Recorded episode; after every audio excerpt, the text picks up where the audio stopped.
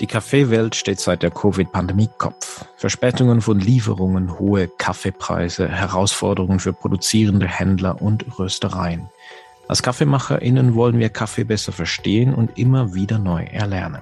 Wir führen eine Kaffeeschule in Basel, betreiben eine Rösterei, machen Gastronomie und führen eine Kaffeefarm in Nicaragua. Und so stellt uns Kaffee also immer wieder neue Fragen, die wir versuchen zu beantworten. In dieser Sonderedition unseres Podcasts rede ich mit Menschen, welche die momentane Situation analysieren, Fragen klären und wichtige neue Fragen stellen. Kaffeewelt, Quo Vadis? Das ist Coffea Economica und ich bin Philipp Schallberger. Herzlich willkommen. Heute rede ich mit Marc Bolliger. Marc führt die Finca Rosenheim in Villarrica in der Mitte von Peru. Und der Name lässt schon vermuten, dass Mark eigentlich auch andere Vorfahren hat. Ich kündige dich jetzt einfach mal an als verlorener Schweizer in Peru. Kommt das etwa hin? ja, funktioniert. das ist gut. Und dein Großvater hast du gesagt, war mal Schweizer und hast deutsche Vorfahren. Wie ist deine Familiengeschichte da genau? Ja, das ist, ähm, ich bin die dritte Generation eigentlich schon hier in Peru. Ähm, ich habe mehr Familie, die von Deutschland kommt aber meine deutsche äh, Oma hat einen Schweizer geheiratet und dann ist mein Vater hier schon geboren und meine Mutter ist in Deutschland geboren, aber hat fast sein ganzes Leben hier in Peru äh, gelebt. Aber wenn sie geheiratet hat, dann hat sie die deutsche Staatsgehörigkeit verloren und dann hat sie die schweizerische gewonnen. Und deswegen bin ich Peruaner und Schweizer. Weißt du, es ist natürlich schon schön, jetzt mit dir auch auf Deutsch sprechen zu können. Ich habe dir das vorhin gerade gesagt. Ähm, ich mache diesen Podcast auf Deutsch und was wir als KaffeemacherInnen auch auf YouTube kommunizieren, ist Deutsch, weil es sehr vieles auf Englisch gibt, aber leider noch zu wenig ja. auf Deutsch. Und deswegen bin ich auch mega froh, dass du heute hier bist. Also, also vielen Dank. Du hast gesagt, du warst gerade einen Monat weg, aber eigentlich ähm, gibt es ja immer etwas zu tun auf der Farm. Also erzähl doch mal gerne, wie, wie groß ist eigentlich die Finca Rosenheim und was machst du da tagtäglich? Okay, die Finca Rosenheim ist, das ist der Name vom Grundstück äh, Rosenheim und den, es ist so 150, fast 150 Hektar groß. Wir haben aber nur 40 Hektar Kaffee. Dieses Grundstück wurde von meinen Eltern gekauft. Also ich bin nicht eine Familie, die so zweite Generation, dritte Generation im Kaffee ist, sondern meine Eltern haben diesen Grundstück im Jahr 97 gekauft. Ähm, der Name war schon da, weil dieser Grundstück so gegründet wurde von einer Familie, die ursprünglich von Rosenheim gekommen ist. Und Seit 97 haben meine Eltern angefangen hier mit dem Kaffeeanbau. Erst als ein Hobby, weil mein Vater hatte eine andere Arbeit. Ähm, und dann in 2012 ist so wie ein bisschen, meine Eltern haben sich geschieden und meine Mutter und ich haben gesagt, ja, wir behalten die Finger, wir arbeiten hier weiter. Und so seit 2012 bin ich hier der, der Manager. Und jetzt bin ich hier ja, das ist was, acht Jahre, no, das zehn Jahre schon. Happy Birthday. Hier, ja. dass ich hier Und ja, jedes Jahr ist äh, ein ganz verschieden wie, wie der andere. Am Anfang war es mehr das als ein Geschäft zu machen, weil es war ja nicht, ja, so ein Hobby, war nicht so produktiv und die Kosten waren sehr hoch. Also es war schon der, der Challenge, so die Finca als ein Geschäft zu machen. Wir haben Glück, weil wir haben einen guten, einen guten äh, äh, Client, der Importeur, und das gibt uns auch die, die Sicherheit, dass wir jeden Jahr, jedes Jahr unser Kaffee verkaufen können. Und langsam haben wir gearbeitet und ich fühle mich ja jetzt, jetzt ein bisschen mehr, ja, ich weiß, was ich mache. Ähm, ich, ich versuche auch äh, andere Sachen, also diversifizieren, nicht nur in Kaffee zu bleiben, weil der Kaffee, ja, es ist ein bisschen hart zu denken, wie, wie der Zukunft mit Kaffee sein mhm. wird. Und ja. Was diversifizierst äh, du denn? Was baust du noch an? Am Anfang habe ich gesagt, ich mache nur Kaffee, weil ich will das gut machen. Ne? Ich will mich nur in Kaffee konzentrieren. Und wir hatten so Kuhe und äh, Bienen und äh, Bäume, also Förstung und ich habe nur, wir machen nur Kaffee. Und dann habe ich gemerkt, ja, weißt du, mit Kaffee, nur mit dem Kaffee funktioniert nicht so gut. Und wir haben uns, äh, besonders in den schwierigen Jahren, haben wir uns äh, ganz viel geholfen mit den Bäumen. Also wir, äh, wir, wir machen Aufforstung. Wir mhm. pflanzen Bäume und zehn Jahre später können wir diese Bäume schneiden und die, den Holz verkaufen. Ja, und was sind und das, das für Hölzer bei euch? Sind das auch Cedro Rojos, also so Zedern oder was, was wird da angepflanzt? Cedro Rojo, ja, yes, wir haben eine Geschichte damit. Aber no, wir haben ähm, wir machen mehr Eukalyptus und ja. ich, ich, glaube auf Deutsch ist Kiefern, also Pine Trees. Ja. Mhm. Mhm. Und ja, das sind Hölzer, die schnell wachsen. Das sind nicht die idealen. Es gibt natürlich bessere Nativbäume, die man hier, aber für 10 Jahre, 13 Jahre und schon Geschäft zu machen, diese Bäume sind gut. Ja, das ist, ein, ich habe mal einen Podcast gemacht mit äh, Christoph Innerun äh, von Choba Choba, die machen äh, Schokolade, mhm. also Kakao. Und die ja. haben so ein eigenes System auch in Peru und die pflanzen viele Cedro Rojos an. Und je länger der Baum steht, umso, ja, umso größer wird auch der Wert. Und ein Produzent, der den Baum länger stehen lässt, da funktioniert das dann wie ein Bankkonto. Also mhm. wenn Sie den Baum dann irgendwann mal fällen, dann äh, hat der äh, ja hat er einfach an Zinsen gewonnen und auch so somit an Wert zugenommen. Und das ist natürlich äh, Holz äh, zu verkaufen ist natürlich äh, smart und ich, ich sehe schon, äh, dass es auch natürlich in Peru gebaut werden muss und deswegen äh, sicher immer attraktiv ist. Du hast vor zehn Jahren, hast du es ja gesagt, bist du jetzt der Manager auf der Farm. Was hättest du denn gemacht, mhm. wenn du nicht Kaffee gemacht hättest? Wow.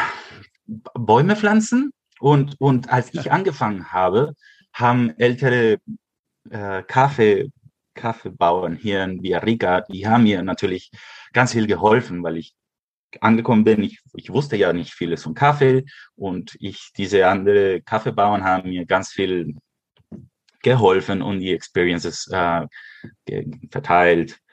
Aber die haben gesagt, ey, mach keinen Kaffee, du solltest Bäume pflanzen. Kaffee Kaffee ist verrückt, Kaffee ist schwierig, hm. es, es, gibt keine Zukunft mit Kaffee, macht Bäume. Und ich habe gesagt, na, weißt du, wir haben schon Kaffee, ich kann das funktionieren machen. Aber sonst hätte ich mehr Bäume pflanzen müssen. Und ich hätte auch, als ich hier angefangen, sofort angefangen, Bäume zu pflanzen, weil stell dir vor, das sind schon zehn Jahre, ich könnte diese Bäume jetzt auch jetzt äh, fällen ja. und dieses Holz verkaufen. Und wir haben hier äh, Fläche. Hier in die Finca haben wir Fläche und diese und diese Fläche hat überhaupt nichts. Also es hat, es war vorher manchmal auch so Grasland für Kuh. Ähm, und da wächst nichts Besonderes. Also es wäre nicht, dass ich die Natur hier abschneiden würde für, für wie Aufhol, für, wie sagt man, Aufforstung, sondern es ist wirklich, da gibt's nichts Besonderes. Das sind so kleine Bäumchen. Diese ganze Fläche, diese ganze Area hier in Villarrica wurde schon 20. Jahrhundert äh, alles schon, diese große Bäume, diese großen nativen Bäume wurden schon alle gefällt. No? Also hier gibt es keine großen nativen Bäume. Du hast uns jetzt schon, schon ein paar Dinge genannt und ich glaube, man kriegt so einen Eindruck, wo du etwa herkommst und was du so tust. Ich weiß aber auch, du hast sehr pointierte Meinungen zu, zu Kaffee im Allgemeinen. Dazu kommen wir noch. Und für alle die, die zuhören und Marc äh, begleiten wollen, was er eigentlich so tut und was, was ein Kaffeeproduzent so den ganzen Tag macht, folgt doch bitte auf dem Instagram-Kanal von Finca Rosenheim. Du machst da nämlich fast täglich oder so mehrmals wöchentlich Videos, so ganz kurze Videos und zeigst, hey, was eigentlich so passiert. Ich finde die so wertvoll und äh, würde euch etwas zwingen, jetzt Marc zu folgen und dann einfach mal reinzuschauen, was, was da so passiert. Du. Ja, ich weiß, ich bin kein Expert. Ich, ich bin kein Expert und ich weiß, dass Kaffee ganz anders gemacht wird von jeder Finca und in jedem Land. Und am Anfang habe ich gesagt, ja, was kann ich machen? Und am Ende ist der Instagram so ein Weg zu sagen, hey, das ist meine Erfahrung als Kaffeemacher. Ja. Du und jetzt eben, du hast gesagt, du warst in den Ferien, aber die letzten zwölf Jahre, da, da würde ich, äh, letzten zwölf Monate waren ja echt intensiv. Da würde ich auch mhm. mal einen Monat Ferien vorziehen, weil zuerst war da die ganze Pandemie und das hat ja auch äh, die, die läuft ja immer noch in Peru und dann kam diese Price Rally. Ähm, der Kaffee hat angezogen. Ja. Kannst du das mal so im Schnelldurchlauf schildern, wie die letzten zwölf Monate da für euch verliefen? Ja, aber ich fange ein bisschen früher, weil die Pandemie natürlich kommt von 2020. Ähm, und hier in der Finca haben sich die Sachen nicht so stark verändert. Wir könnten weiter arbeiten, weil wir waren ähm, so äh, Nährmittel, äh, Alimentos. Ja, ihr hattet ähm, Lebensmittel. Ja, weil wir mhm. und wir könnten fast alles wurde hier geschlossen. Es war sehr radikal unser Quarantin. Ähm, aber wir dürften weiterarbeiten. Natürlich, wir dürften nicht äh, mit dem Auto ins Dorf gehen und äh, die Straßen wurden gesperrt. Es, es war ziemlich hektisch, aber hier in der Finca könnten wir weiterarbeiten. Und sogar in äh, 2020, ähm, es war, ich war nervös, wegen, weil wir in der Ernte brauchen viele Leute, die, die von anderen Städte oder andere Plätze hier von Peru kommen. Ähm, und die könnten natürlich nicht nach Villarrica kommen. Äh, wir haben, äh, weil in Villarrica alles andere geschlossen war, wir können ganz viele Leute von Villarrica selbst, weißt du, manchmal Leute, die vorher mit uns ge gearbeitet haben, gepflückt haben, aber jetzt andere Arbeiter hatten, könnten diese Arbeiter nicht machen. Also die sind gekommen und mit uns gepflückt. Also alles ist äh, okay geläuft. Die Preise waren natürlich nicht so gut, aber ja, ähm, Im Endeffekt ist 2020 war nicht so ein schlechtes Jahr. Und dann äh, 2021, äh, ich würde sagen, war nicht remarkable. wir könnten normal arbeiten. Wir haben ja äh, in ein ganz komisches Wetter gehabt am Ende des, von 2020 gehabt. Und das hat geholfen, dass die Produktion in 2021 äh, gut geworden ist. Äh, für mich in der Finca ist das mein bestes Jahr so, so weit. Und äh, dazu haben die diesen Price Rally uns ganz viel geholfen. Ich war, ich habe mich äh, im Unterschied zu anderen Jahren nicht mehr ständig auf die Börse ähm, gekümmert. Ich habe nicht ständig da geguckt. Ich, ich habe gesehen, okay, es ist über 200. Ich es ist okay. Ja.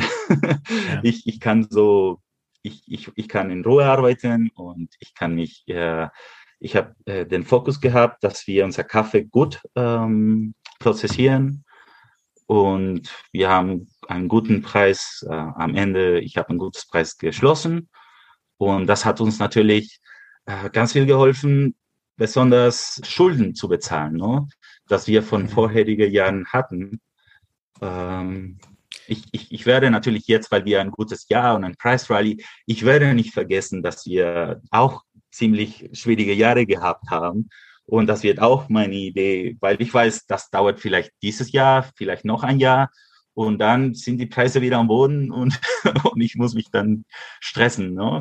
Ja. Also ich muss doch weiter an diese Diversifikation arbeiten. Hm. Was ist denn so ja, ein, das, was ist so eine, eine Zahl, die dich ruhig schlafen lässt? Du hast gesagt, ja, und dann ging es über 200. Also wir reden äh, Cents pro Libra, also ein knappes Pfund. Mhm. Ähm, um es aufs Kilo umzurechnen, äh, mal 2,2, also irgendwo dann, sagen wir, 4,40 Dollar so fürs Kilo. Ähm, mhm. Aber welche, so, ja, wie hoch muss der Preis sein, dass du gut schlafen kannst, wenn du sagst, das hat dir Ruhe gegeben? Also ich habe äh, ich habe vorher den, so meine Kosten so wie 140, ich sag immer Dollar pro Quintal. Ne? Und, und, ein Quintal sind 100 Pfund, also ist dasselbe Cent pro Pfund. Äh, mein Kost kann so bis 140 runterkommen. Also wenn ich schon 200 kriege für meinen Kaffee und ich genug Kaffee habe, dann bin ich okay. Dann, es, es, es hängt ab auch ganz viel mit unserer Produktion, weil die Produktion ist auch nicht immer, ist nicht, nicht immer dasselbe. Ne? Wir haben gute Jahre und schlechte Jahre, ein, ein, ein wie sagen, ein, ein höheres Jahr und ein tiefes Jahr. Wir haben das auch hier in der Finca. Und es ist nicht äh, garantisiert. Ne? Es ist nicht garantisiert, dass ich äh, mehr als 1000 Quintales äh, ernten werde. Äh, wir haben schon Jahre gegeben, wo es gibt stell dir vor, wir haben den Kaffeerost, dann, dann ist unsere Produktion zu weniger als, also 580 Quintales haben wir in 2013 gemacht. Und jetzt in 2021 haben wir 1300 Quintales gemacht. Also es kann schon, es kann schon, also es, es, es tut schon ganz viel, wie viel wir produzieren. Wir sind nicht so ein großes Produzent. Wir haben nur 40 Hektar. Genau, ihr seid nicht so groß, also, aber trotzdem ist es natürlich eine, sagen wir, eine Institution, was, was du da machst und weniger eine Smallholder Production, also nicht zwei oder drei Hektar, sondern ja, also mehr. Das ist eine ganze Operation, die da dahinter steht. Ihr habt eine eigene Wetmill. Genau, und das hilft uns ganz viel. Äh, aber wir sind auch, äh, wenn wir nicht in, in der wenn wir nicht ernten, sind wir acht Leute. also es ist auch nicht so, so groß. Ich, und natürlich, was uns ganz viel hilft, ist, dass wir doch ähm, Containers äh, füllen können und dass wir auch selbst exportieren. Ne? Du hast in einem anderen Podcast gesagt mit Lucia Solis, die ich sehr schätze und mit ihr mal zusammengearbeitet habe in einem größeren Projekt. Bei ihr hast du gesagt, naja, du, du denkst darüber nach, wie man auch nicht mehr Kaffee machen sollte. Also du hast gesagt, I'm thinking ja. how to escape coffee. Hast du yes, das so gemeint? genau. Und, und weißt du, diese, diese schöne äh, Prices von jetzt, ne? diese, diese Price Rally hat meine Meinung nicht ge geändert, geändert, weil ja, es ist schön, dass die Preise jetzt sind, aber ich kann wirklich die letzten Jahre nicht vergessen. Ich kann, ich weiß, dass das wieder passieren, dass die Preise wieder tief äh, sein werden. Und weißt du, die hier in Peru die Labor, no, so Handarbeit, und Arbeiter zu finden. Es ist immer schwieriger. Es ist immer schwieriger, jedes Jahr äh, Pflücker zu bekommen. Und was sind die Gründe? Ich, ähm, ich kenne das aus ganz vielen verschiedenen Ländern. Die Gründe sind immer die ähnlichen. Ist das auch in Peru so? Einerseits ist es eine Arbeit, die wirklich nicht gut bezahlt ist. Andererseits ist es einfach auch eine krasse Arbeit. Also wenn es dann kühl ist und dann regnet es, es ist, man pflücken. Es ist eine richtig krasse Arbeit. Also ja, und die Leute, die das gut machen können, die können viel verdienen. Und natürlich, ich, es ist, weißt du, ich denke manchmal, Leute haben diese Idee, dass Kaffee ist wie, wie manchmal, wie ich sehe es in Afrika, da, das ist eine Community und das gibt's nichts anderes. Es ist nur die, den Kaffeeanbau. Aber hier in Villarrica zum Beispiel ist eine Stadt, es gibt äh, andere Jobs und ich muss mit diesen Jobs konkurrieren. Natürlich, ich, und ich muss ich kann die Leute nicht, ähm, I cannot make them harvest. Ne? Hm, ich muss alles zwingen, äh, so attraktiv machen, dass die kommen. Und natürlich sind die Kosten für uns, also nur die Ernte, diese, nur die Ernte, dass jemand den, den roten Coffee Cherry pflückt und auf einen, eine, wie sagt man das, Korb reintut, das ist 40 Prozent von unseren Kosten oder 40, mhm. 45 Prozent von unseren Kosten. Also es muss schon, es ist nicht äh, schlecht bezahlt, sondern man kann schon gutes Geld machen als Pflücker, aber natürlich, ähm, es, ist, es ist harte Arbeit und es ist jeden Tag und viele Leute finden, etwas anderes zu machen, ist, ist, ist besser. Und ja. das, das muss ich verstehen. Und der monetäre Anreiz alleine, reicht das, dass die Leute kommen, um zu pflücken? Also wenn du sagst, du bezahlst einen guten Preis, reicht das? Oder ähm, machst du noch andere Dinge? Ich kann es dir so sagen, in, in Nicaragua haben wir auch begonnen, äh, Fleisch ähm, auf dem Speiseplan zu haben. Da kommen jetzt viel regelmäßiger äh, Menschen auf die Farm, um zu pflücken, weil es Fleisch gibt. Mhm. Natürlich, das ist zum Beispiel etwas, das ich ähm, finde, dass ich nicht so, so leicht zu verteilen ist, ne? diese zu kommunizieren. Also wie kann ich eine Story sagen, hey, ich bin ein guter Arbeitgeber, weil was mache ich? Ich, ich bezahle, ich bezahle gut. Ich natürlich muss mit anderen Fincas hier konkurrieren. Ich muss sicher sein, dass ich da Leute kriege. Aber es gibt andere Plätze, wo gesagt wird, ey, wir bezahlen fast doppelt, was ich bezahle. No? Aber der Unterschied ist, dass ich bezahle es jede Woche. Jeden Samstag bezahle ich. Bis jetzt habe ich nie eine, einen Samstag gehabt, dass ich nicht meine Pflücker bezahlt habe. Ne? Und das, das klingt so trivial, weißt du. Ich, die, die Leute mit Respekt zu, zu handeln und ähm, nicht zum Beispiel, dass die, wenn wir um 5 Uhr äh, ausmachen, dann wissen sie, dass, sie, dass wir ausmachen und die werden zum, zum Dorf genommen. Und ähm, wenn ich sage, okay, ich bezahle dir so viel, ich bezahle auch das, was ich versprochen habe. Und das sind so triviale Sachen, aber das, das passiert. Also das macht mich schon ja. äh, besser als viele andere. Ich würde sagen, ich bin nicht der Einzige, der das macht, aber das macht dich schon, wenn die Pflücker, also die Pflücker wissen, also können schon erwarten, dass du das bei dir, die können ruhig arbeiten und die können gewinnen und es wird keine Probleme geben. Und nicht alle Pflücker, äh, wie gesagt, werten das, weil ich habe ich, es, es hat mich so viel gedauert, bis ich mehrere Pflücker bekommen habe, weil die, die gingen immer zum Beispiel zu meinem Nachbarn ne? und er hat immer so viel Geld versprochen. Aber alle haben mir dann erzählt, ja, aber dann hat er uns nicht bezahlt. Er hat gesagt, er, hat das, er muss das Kaffee zuerst verkaufen und dann wird er uns bezahlt. Also nur jetzt ein dezenter Arbeitgeber zu sein, macht schon einen Unterschied hier in, in Peru.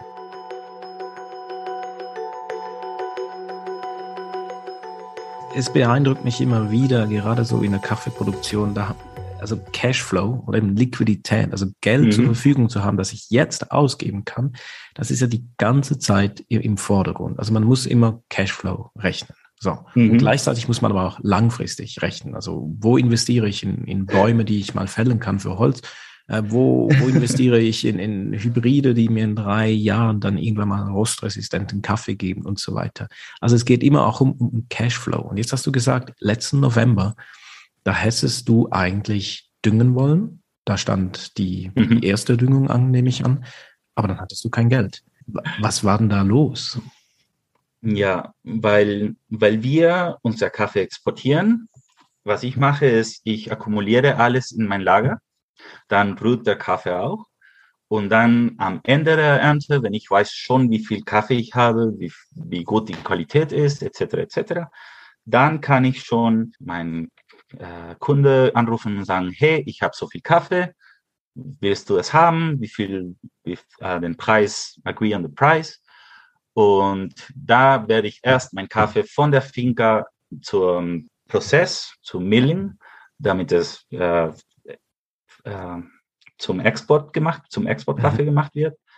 Uh, und dann muss der Kaffee ins, ins Port nach Deutschland und wenn, die, denn, wenn das Schiff schon dick ist, dann erst bekomme ich äh, werde ich bezahlt. Ne? Also und natürlich, ich Bill brauche, of Lading. Also das, also ja, der, der, genau. Bill of Lading, also sobald eben der, der Kaffee da ist, also im Preis wäre das dann der FOB-Preis. Also FOB. Wenn, genau, mhm. Genau, wenn der, der Kaffee auf dem Schiff ist und aber das Dokument wäre die Bill of Lading. Das dann, dann, dann heißt der nächste Term wäre dann Cash Against Documents. Ja, also wenn du die Dokumente einhändigst, genau. dann kommt das Geld erst. Genau. Und das ist ganz am Ende und weil wir auch hier in der Höhe sind, ähm, fangen wir auch später mit der Ernte und wir enden auch ganz später. Normalerweise bin ich einer von der Letzte, der sein Kaffee hier in, in Villarrica prozessiert. Ähm, und dann erst kommt das Geld. Und für mich ist das auch so ein Challenge, weil es ist mein ganzes Jahr kommt auf einmal, ne? Und ich muss, okay, ich, ich, ich muss jetzt Dünger kaufen, ich muss, äh, ich weiß, so viele Leute werde ich behalten und ich muss jede, jede 15 Tage die, die, die Lohne bezahlen. Ich weiß, okay, ich sollte jetzt diese neue Maschine, kann ich diese neue Maschine kaufen oder nicht? Ich muss mich auch ganz Selbstkontrolle. ja, ich habe jetzt Geld, ich konnte ein neues LKW kaufen oder und besonders dieses Jahr bin ich, ah, ist, ist okay. Aber letzten Jahren war es immer, ich hab, ich will so viel machen, aber ich, ich weiß, wenn ich das Geld jetzt auf, aufgebe, ich, dann, dann geht der Kaffee, geht, no, wird das, das Geld äh, weg, no? Und was sehr wichtig für mich ist und das auch so ein Challenge war, jetzt ist es gelöst, also jetzt habe ich keine Probleme, aber das war die Finanzierung. Und man, also ich denke, wenn, wenn ein Deutscher mich hört, was ich mit Problemen mit Finanzierung, er würde sagen, das ist überhaupt kein Problem. Ne? Er hat ein Produkt, er kann arbeiten. Aber am Anfang zum Beispiel, Philipp, haben wir mit der Agrarbank hier in Peru gearbeitet.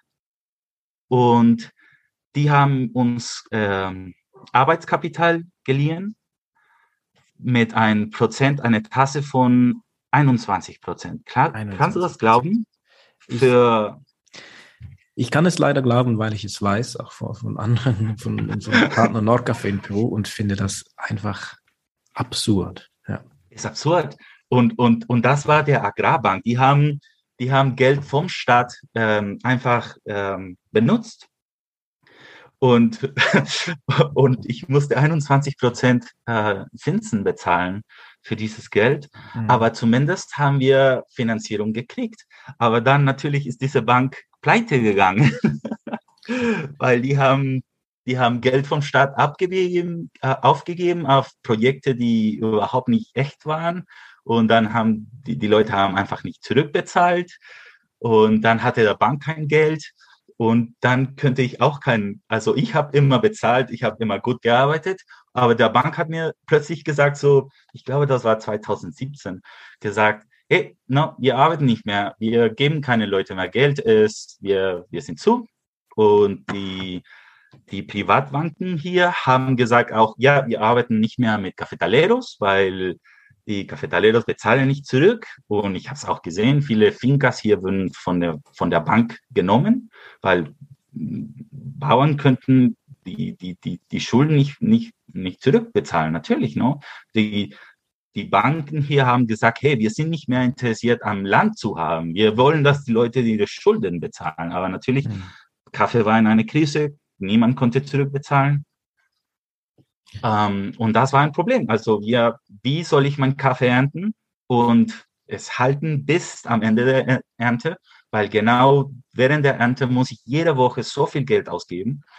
Und was viele ähm, Bauern hier machen, ist, die fangen an, schon Kaffee zu verkaufen während der Ernte. Und mit diesem Kaffee, die die verkaufen, können sie weiter die, die Pflücker bezahlen. Also du sagst aber den aber Kaffee, ich, den sie verkaufen, also wirklich physischen Kaffee oder über Kontrakt? Physischen, ja. Physischen Kaffee. No, no. Ähm, es ist nicht, nicht viele Bauern hier ähm, verkaufen ihren Kaffee an internationalen Kunden oder exportieren selbst. Ne? Peru ist ein Land voll mit Kooperativas und, und Händler. Und man kann hier immer ins Dorf gehen und da gibt es viele Plätze, wo man einfach seinen Kaffee ähm, für bares Geld äh, verkaufen kann. Es gibt hier eine so eine Art Sparkasse. Ähm, das ist eine Cooperativa de Ahorro. Das ist so ein, ein Coop-Bank. Ich, ich ah, Genossenschaftsbank. Kann ich das erklären. Ja. Mhm. ja. genau. Und die haben, die wollten in, in Landwirtschaft investieren und die sind hier gekommen und das war so toll, weil ich fand plötzlich Leute, die wirklich Interesse hatten in Landwirtschaft zu finanzieren. Ne? Und ich arbeite seitdem mit denen. Äh, es hat ganz gut funktioniert. Natürlich muss ich auch Garantien geben, als ein Gerüststück, das die Familie hat. Ähm, und so finanzieren wir unser Arbeitskapital. Und ja, ich bin so froh, aber trotzdem bezahle ich noch 15 äh, Prozent. Dieses Jahr haben sie mir 14 Prozent Zinsen gegeben. Großzügig. Also, ja. also ja Aber weißt du, die, ja. die Sicherheit, nur die Sicherheit zu haben, dass ich Finanzierung bekomme, ist schon so ein Unterschied. Es ist, es ist so wichtig. Nur die Sicherheit, dass ich sage, hey, hallo Leute, machen wir dieses Jahr schon wieder, was wir letztes Jahr gemacht haben. Okay, perfekt. Ja, und nur diese, diese Sicherheit, dass ich finanziert werden kann, das ist so wichtig.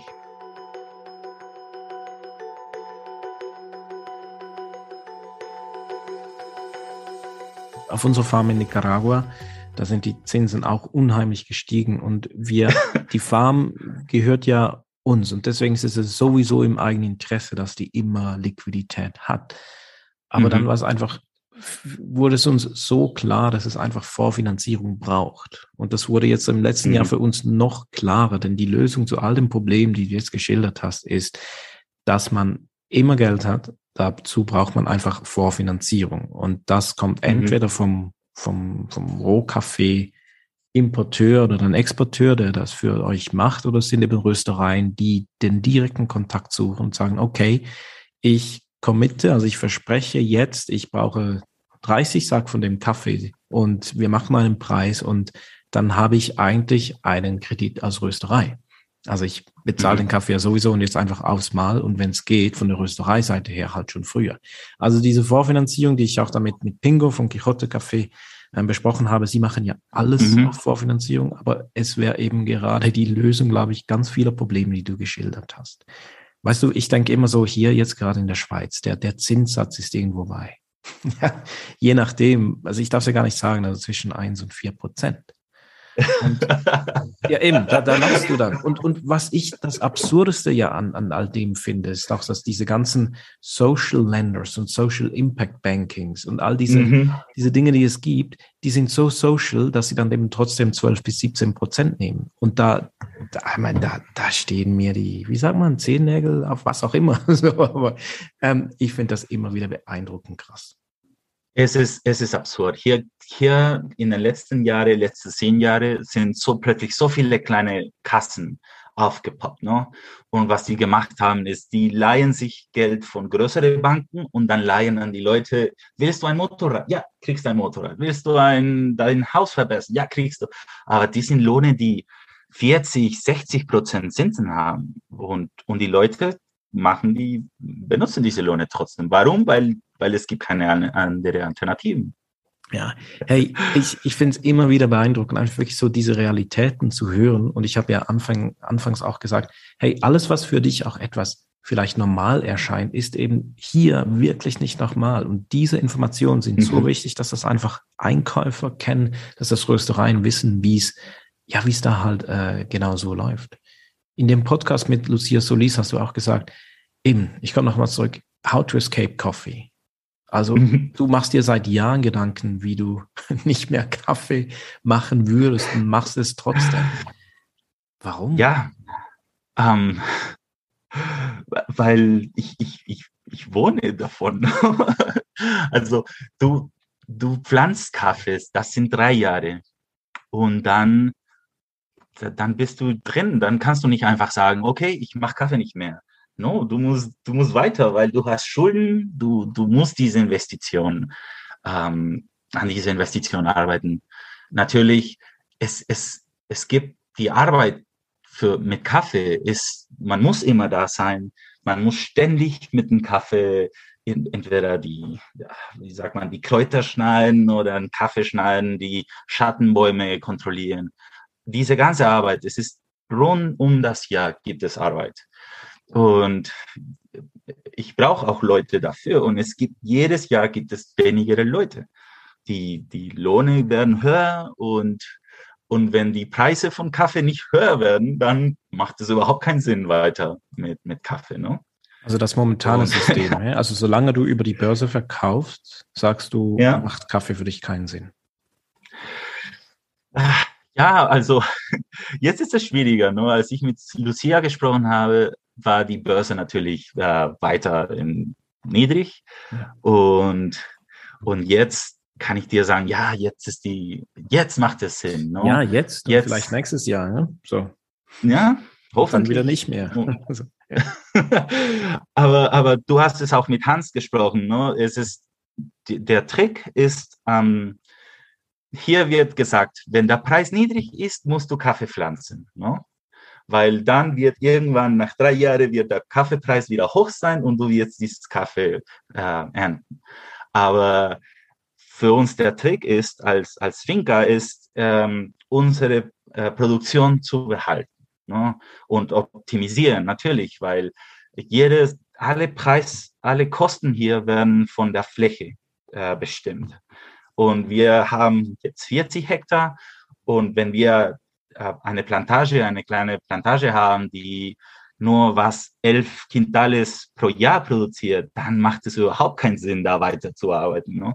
Wir, jedes Jahr müssen wir unsere Plantage äh, äh, behalten. No? Wir müssen die, wenn ein, ein Loch in der Plantage ist, dann ist es ein Kost. Also es muss ein neues Baum da drin geben, kommen. Und ja, die, der Trick ist, die Produktion hochzuhalten. No? Ja. Oder nicht, vielleicht nicht hoch, aber zumindest für mich ist wichtig so 30 Quintale pro Hektar. Wenn ich 30 Quintale pro Hektar produziere und ich hätte zum Beispiel die Sicherheit, dass der Preis dass ich über meinen Kaffee über 200 Dollar für die nächsten drei Jahre verkaufen kann, dann okay, perfekt. Ich, ich weiß, ich habe die Sicherheit, dass ich weiterarbeiten kann. Also ich muss das kurz kontextualisieren und übersetzen. Also 11 Quintales, das sind etwa 500 Kilo pro, pro Hektar. Und du, du redest jetzt wieder von Rohkaffee. Ja? Und du hast gesagt... Ja, weil wir benutzen hier Quintales. Ne? Genau. Und Quintales, Quintales ist 100 Pfund. Ja, sind 46, 46 Kilo. Kilo. Genau, Aber es ist, es, ist, es ist gut, Quintales zu benutzen, weil ich mhm. weiß, okay, 46 Kilo von grünes Kaffee, das man rösten kann, für mich als Parchment Coffee ist so 56 Kilo, ne, weil mhm. man verliert Gewicht. Und dann, um für diese Quintales als äh, Cherry Coffee zu haben, brauche ich 270 Kilo. Also ich weiß, da kann ich diese Quintal äh, äh, immer überall benutzen. Ne? Ja, genau. Rechnest du einfach mal sechs oder Faktor grün zu, zu Cherry. Ja? Und du hast gesagt, eben 30 Quintal pro Hektar, das ist so das, das, das was du anpeilst. Das wären also so, ja, so 1,2, 1,3 Tonnen ne, pro Hektar. Mhm. Das wäre ähm, wirklich eine optimisierte Produktion, wie jetzt auch Hans Fessler vom letzten Podcast sagen würde. Und das ist etwas, wo du gut rechnen kannst. Und das machst du vor allem mit Gattimores, also das machst du mit Hybriden. Genau, der, weil wir haben, wir haben den Kaffeerost gehabt und unsere Bourbones, unsere Tipicas, Capturas, die, die haben, viele sind gestorben. Die, es gibt so es gibt die Lots, ne, verschiedene Lots in unserer Plantage. Eine ist nur Katimor, andere ist äh, alles gemischt. Ähm, es ist auch interessant, die, die, die Technologie ändert sich ständig ne, mit Kaffee. Hier in Peru wird keine Forschung gemacht von Kaffee, aber wir lernen immer alles, was von Kolumbien kommt. Und vorher war es immer du hast, du hast eine Pflanze, also eine Varietät, die funktioniert, zum Beispiel sagen wir Katimor, und dann pflanzt du deine ganze Plantage, alles mit Katimor. No? Aber dann gab es plötzlich zum Beispiel eine, ein, ein Pilz oder so ein Insekt, der den Katimor gern äh, zerstört. Und dann hast du deine ganze Plantage ist weg. Dann haben sie gesagt, okay, nein, deswegen musst du alles mischen. Du musst Katimor, Caturra, Bourbon, alles in eine eigene, in einer selben Plantage haben. Ne? Und dann haben wir gehabt, dass zum Beispiel Kaffeerost hat äh, Caturas und Tipicas zerstört und dann sind die Gatimores da gestanden. Aber um diese, um diese Plantage zum Beispiel zu spritzen gegen Roya, dann, dann musst du selektionieren. Ne? Und du, du, du brauchst nicht die Gatimores zu spritzen, und, aber es macht, dass der Kosten höher geht. Und den, dann gab es die Idee, okay, alles muss Microlots gemacht werden. Ne? So fünf Hektar Katimo hier, fünf Hektar Captura hier, fünf Hektar Typica. Und so kannst du alles besser und mehr ökonomisch ähm, behalten, oh, erhalten. Oh. Ja, also Maintenance machen. Ne? Ja. Hm. Du weißt, okay, ich brauche die Katimores nicht zu spitzen, aber ich, ich weiß, ich brauche diese fünf Hektar doch zu spritzen. Oder du weißt, ähm, zum Beispiel Gaturras werden reif ein bisschen später, deswegen musst du nicht sofort da reinkommen. Und jetzt ist es so, dass die, dass die Technologie im Moment ist, du machst Microlots. Microlots ist das beste Weg, wie man Kaffee ähm, verwalten kann. Ja, also einerseits, äh, das ist wirklich wichtig auch zu erfahren. Ne? Also einerseits, weil man es ähm, so planen kann, also man kann denselben Ansatz wählen pro pro Lotte, pro Manzana, pro was auch immer. Mhm. Ähm, als wir jetzt in Nicaragua ankamen, auf, auf Santa Rita vor ein paar Jahren, da war es halt auch so, dass man, ja, wir hatten wahrscheinlich pro Manzana, also 0,67 Hektar, hatten wir etwa sechs bis sieben Varietäten drauf. Und das Erste, was wir eigentlich gemacht haben, unter anderem sind äh, Bäume auszureißen und über, über Jahre hinweg zu renovieren, ähm, so dass man mhm. wirklich, ein, sagen wir, 80 Prozent die gleiche Varietät auf einem Plot Land hat was dann einfach danach genau. die Arbeit erleichtert. Und Microlots sind nicht nur äh, marketingtechnisch spannend, so für, für Röstereien, die zu vermarkten, sondern eben auch einfach in, in der, sagen wir, agronomischen Praxis, wie man die wirklich genau. einfach zu unterhalten hat. Und das Beste von diesem System ist nicht vielleicht, äh, wie es mit den Pflanzen funktioniert, aber die Kosten sind viel billiger, wenn man nicht jede Pflanze du musst nicht jede eine qualifizierte Person da haben, die da sagt, okay, diese Pflanze schneide ich hier, schneide ich da, sondern du sagst einfach, hey, alles äh, 40 Zentimeter vom Boden schneiden, diese ganze Linie und das kann jeder machen. Ne?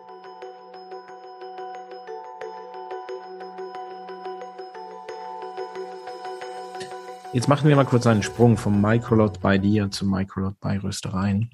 Und ich weiß, dass du da ähm, auch deutliche Meinungen hast. Und zwar, wenn es darum geht, wie Cafés vermarktet werden. Was ich ja mag, wie du deine Arbeit vermarktest, du stehst in der Plantage und filmst dich, was du tust. Also es geht nicht direkter und es geht kaum nahbarer als das, was du tust. Und dann weiß ich aber, dass du manchmal auch etwas Mühe bekundest, wenn, wenn diese Geschichte dann verwurstet wird von Röstereien und die ihre eigene Wahrheit daraus zimmern. Was, wie wirkt denn das auf dich? Wie, wenn du jetzt auf einen europäischen Röstmarkt schaust oder auch auf die USA, ist eigentlich egal wo, aber das, was Röstereien kommunizieren, was, äh, wie interpretierst du das? Ich, ich, ich mag es, also meine Idee ist, dass der Röster den, den Kaffee jemandem geben kann zum, zum Trinken und er sagt, weißt du, weißt du, dieser Kaffee kommt von der Finca Rosenheim und du kannst hier sehen, da ist der, der Typ, der ist Mark und der hat, der steht neben die Pflanze und das ist der Kaffee, das du jetzt trinkst. Für mich, das ist das Beste. Ne? Da, da der, der Endconsumer weiß, okay, das ist, was ich trinke und nicht irgendwo verloren mit so ein, ja, das ist, äh, ja, dass dieses Kaffee wird von den Nativen geerntet oder es kommt von einem super Bio, Eco, ja, äh, Kooperative hier in Peru, sondern für mich ist es wichtig, ich weiß nicht, ob das als Transparenz qualifiziert, weil niemand kontrolliert mir auch. Ne? Ich könnte, ja. ich könnte woanders sein, zum Beispiel beim Nachbarn. Aber ich versuche schon, weißt du, diese, dass eine Direktverbindung äh, gibt zwischen ja, den Leuten. ein Gesicht, ja. Genau. Ich, ich war jetzt in, in Europa und ich habe immer, wenn ich einen Kaffee äh, trinke, frage ich die Baristas, woher kommt das Kaffee? Ne? Und es ist so enttäuschend. es ist wirklich, ich kriege Antworten wie, ah, dieses Kaffee kommt aus Kanada. Wieso? Was, was heißt das? Oder ja, es gibt einen Röster, der uns der Kaffee gibt. Und, aber manchmal höre ich auch, äh, weißt du, diesen Kaffee kriegen wir von diesem Röster, der direkt importiert und das ist, und die haben da der kleine, der kleine Bild von der, von der Produktor und ja, also für mich, das, das hat ganz viel Wert. Ne? Das, das ist schon anders, wenn, wenn ich, wenn ich weiß, woher das Kaffee kommt. Ja. Und ich, ich, das, was, das ist meine Idee. Das ist, was ich gerne haben würde. Und weißt du, ich, ja, ich verkaufe nicht direkt an den Röster. Ich verkaufe durch diesen äh, Importeur in Deutschland, der, der Brain Coffee. Aber ich mache Kontakt manchmal durch Instagram oder Social Media. Ich mache Kontakt mit den Röstern, die unseren Kaffee röstern. Und wow, das ist, das ist toll. Und, und es ist so wichtig für mich auch zu wissen, was die wollen. Ne? was, also, was muss ich machen, damit der Röster auch froh ist? Mhm. Und trotzdem stören dich manche Dinge manchmal. Ne? Also ich, also ich sage gerne, was wir versuchen hier bei uns zu machen, ist Kaffee auch zu entmystifizieren und zu entromantisieren. Mhm. Das mich persönlich stört das, wenn Kaffee sehr romantisch ist oder es sagt, ja, die, ich weiß nicht, das fantastische Mikroklima und die, boah, die, die, die Fee, die da noch rumschwirrt, macht den Kaffee zu einem ganz besonderen Erlebnis. Also alles, was nicht irgendwie fassbar ist, das ja, das finde ich jetzt mhm. nicht besonders attraktiv und hilft vor allem nicht im Verständnis für, für Kaffee. Die, die stören aber auch ich, andere Dinge. Ja? Ich denke, das mit dem Storytelling, das wir gesprochen haben. Ne? Es, es, es hilft ganz viel, um Kaffee zu verkaufen, wenn, wenn der hinter dem Kaffee da ein Story ist.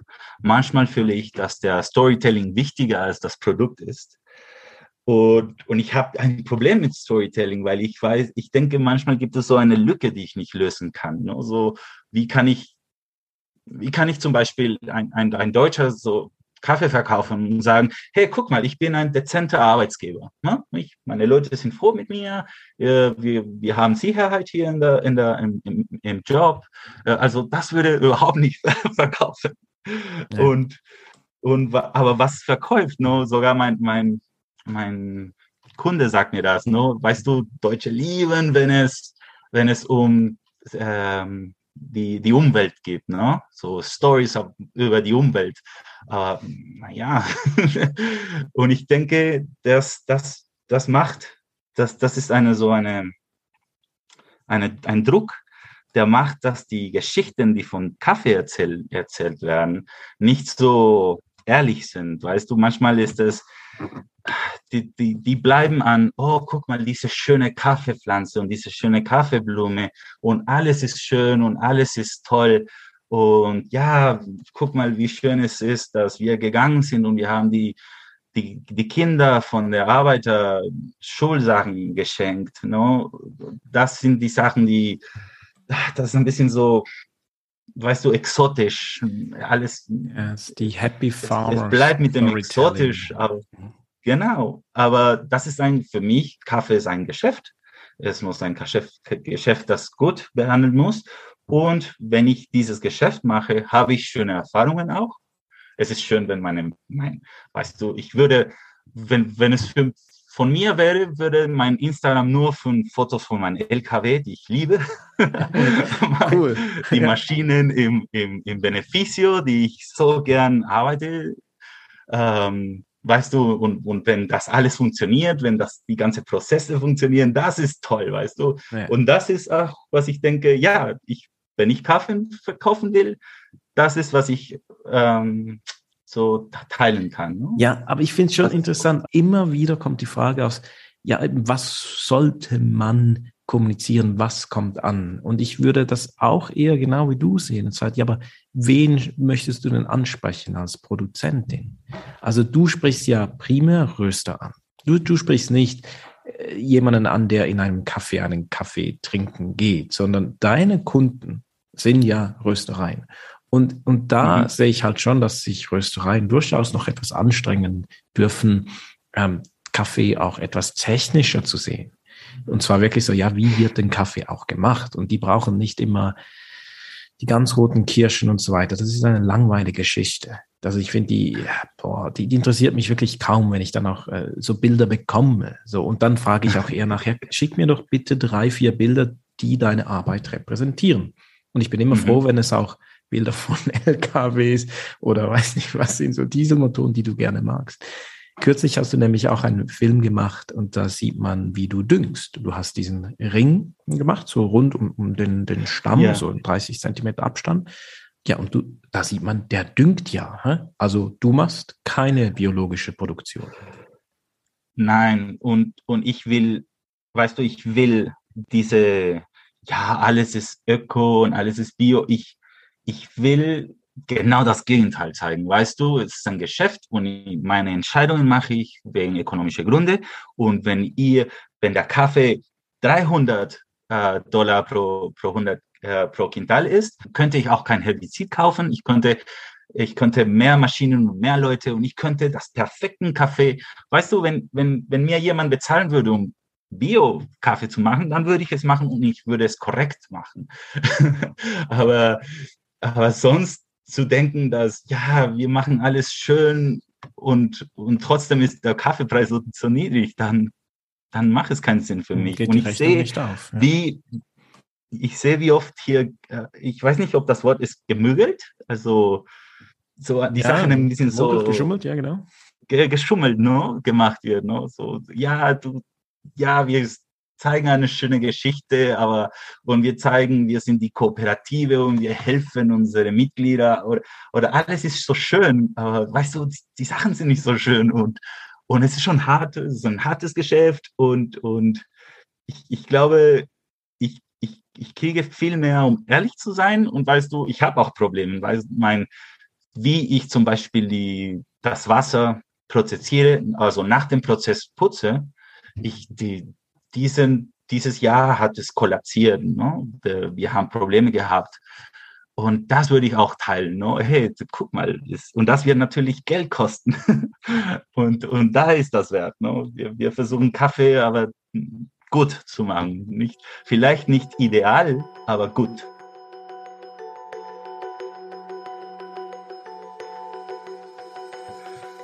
Aber deine, die Art, wie du kommunizierst, ist wirklich ähm, sehr herausfordernd. Und ich mag das total. Aber ich, ich sehe auch, dass das wahrscheinlich nicht überall ankommt. Und zwar da, wo, wo wahrscheinlich das Interesse für Kaffee nur sehr marginal ist. Also ich gebe da wirklich, ich gebe da den Ball zurück und zwar an, an deine Käuferschaft. Und das sind dann eben Importeure oder Röstereien. Und da muss man sich halt ein bisschen mehr mit Kaffee auseinandersetzen, weil du nicht das lieferst, was so gerne gesehen wird. Philipp, ich habe ähm, zum Beispiel, ich habe dieses Jahr, haben wir plötzlich Probleme mit dem Klima gehabt und da ist der Kaffee nicht mehr gut rausgekommen während der Ernte. No? Aber ich wollte schon sagen, ich, und ich habe so eine Story gemacht, hey, guck mal, der Kaffee kommt, kommt nicht mehr gut, der kommt zu trocken und das kann Defekte haben. Aber ich will auch sagen, hey, nur damit ihr weißt, ich mache Qualitätskontrolle und ich bitte, dieses schlechtes Kaffee wird ihr nicht, nicht kriegen. Ne? Ihr wird kriegen das Beste und alles, was unter Qualitätskontrolle ist. Aber trotzdem werde ich jetzt zweite Qualität Kaffee haben, die ich irgendwas damit machen muss. Ne? Ja, ist einfach die Realität. Und das, ich finde das fantastisch, wie du das so schildern kannst. Was jetzt mal ein bisschen vorausgeschaut, was wünschst du dir denn? Nehmen wir an, du bleibst im Kaffee. Ich habe dich ein paar Mal gefragt, ja, was würdest du sonst machen? Du hast gesagt, ja, nein, ich kann ja einfach nicht, ich kann Kaffee einfach nicht verlassen, denn man, man, das ist ja eine, das ist ein Fulltime-Job, ja. Und man pflanzt eine Pflanze, man wartet drei Jahre, bis die dann überhaupt mal Ernte, ähm, Ernte gibt. Und da ist man so tief drin. Aber was wünschst du dir für die nächsten fünf Jahre? Und zwar für dich, wie du dieses ganze Projekt Finca Rosenheim weitermachst? Und auf der anderen Seite, was wünschst du dir von, von Röstereien, die am Schluss deinen Kaffee kaufen? Ja, also meine Meinung, dass Kaffee, ich glaube, ich, ich, ich will nicht alt werden und, und immer hier mit demselben Problem ein Grundstück haben mit dem Kaffee, dass ich weiß nicht, ob ich jetzt dieses Jahr wieder äh, kriege oder wieder der Preis niedrig ist oder ach, also diese ganze Unsicherheiten, es ist ja, es ist schön, es ist ein Abenteuer, aber es ist auch hart, wenn das Leben ständig ein Abenteuer ist. Ne? Und ich, ich versuche seit 2019 mehr Bäume zu pflanzen. Ähm, Bäume, du pflanzt die Bäume und dann natürlich brauchst du ein bisschen äh, aufpassen, wenn die klein sind, aber dann kannst du es einfach lassen. Und ich denke, ich habe hier 150 Hektar, ich kann zumindest 10 Hektar pro Jahr schneiden, ich kann Holz machen, ich kann mein Beneficio in ein in ein Holzprozess äh, Processing Plant oder wie, wie sagt man das, ein Sägewerk. Ja. Also ich, ich, ich kann sehen, vielleicht diese Wiederaufforstung Holz hat mehr Wert. Ähm, dann muss ich nicht ständig hier in die Finca sein. Auch äh, die, der, die Leute, die mit mir jetzt arbeiten, können dann äh, so Park Rangers sein. also ich glaube, ich glaube, ich natürlich werde ich weiter mit Kaffee machen. Ich bin dran. Ich, ich bin, ich kann es nicht einfach lassen. Aber ich will schon nicht nur von Kaffee abhängig sein. Ich erinnere hier kurz, bevor ich zu meiner letzten Frage komme, nochmals an den Podcast mit, mit Lucia. Und ihr habt auch gesprochen darüber, ja, wenn man wirklich jemandem helfen möchte, der im Kaffee arbeitet, dann wäre es eigentlich wenn, das Beste, wenn man der Person helfen würde, dass die dann nicht mehr Kaffee macht. Und solange man jemandem hilft, weiterhin Kaffee zu machen, dann hilft man eigentlich nur sich selbst. Genau. deswegen, wenn ich sehe, dass dieses Wort Sustainability, no? das ist, das wird immer ständig benutzt. Sustainability, Sustainability. Weißt du, Sustainability für mich als Bauer kommt einfach von den Preisen. Also wenn Kaffee sich gut verkauft, dann können wir es weitermachen. Ich mache Single Origin. Ich kann mehr Kaffee als was meine Plantage gibt, nicht verkaufen. Also das ist mein, das ist mein Problem mit Kaffee.